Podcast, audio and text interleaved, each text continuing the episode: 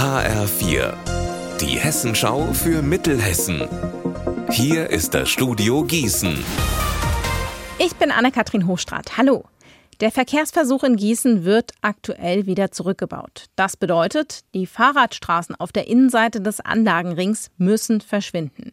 Der Hessische Verwaltungsgerichtshof in Kassel hatte den Verkehrsversuch nach Klagen von Anwohnern von drei kleinen Straßen in Gießen für rechtswidrig erklärt. In der Landgrafenstraße, einer dieser kleinen besagten Straßen, kampieren seit Freitagabend Befürworterinnen und Befürworter des Verkehrsversuchs. Mindestens bis Ende September, so ihr Plan. Sie blockieren die Zufahrt der kleinen Straße auf den Anlagenring, damit Autos dort nicht wieder durchfahren. Eine der Befürworterinnen ist Nora Frieling.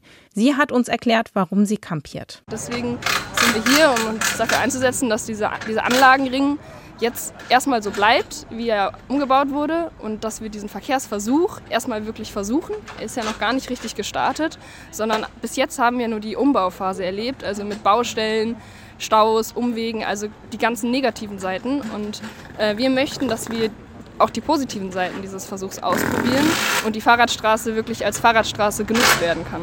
Heute gegen 17 Uhr haben die Klimacamper zu einer großen Fahrradrunde auf dem Anlagenring aufgerufen, mit anschließender Demonstration. Der gescheiterte Verkehrsversuch ist auch an anderer Stelle Thema.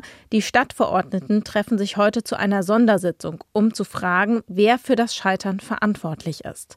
Alexander Gottschalk mit den Details. Kritischen Fragen wird sich vor allem Bürgermeister Alexander Wright von den Grünen stellen müssen. Er leitet das Dezernat, in dem der Verkehrsversuch geplant wurde. Demnach hätte bis Ende September um die gesamte Gießener Innenstadt herum eine zweispurige Fahrradstraße entstehen sollen. Kostenpunkt mindestens 1,7 Millionen Euro. Kurz vor dem Ende der Bauarbeiten musste die Stadt das Großprojekt jedoch abbrechen. Jetzt soll die Fahrradstraße bis zum Frühjahr zurückgebaut werden. Unser Wetter in Mittelhessen. Der September zeigt heute wohl zum letzten Mal, wie viel Sommer er kann, bei bis zu 29 Grad in Bad Endbach und 28 Grad in Grünberg. Nach einer klaren Nacht dreht das Wetter morgen. Der Dienstag wird zwar noch einmal warm, allerdings gibt es mehr und mehr Wolken mit Regen und auch Gewittern. Danach wird es merklich frischer.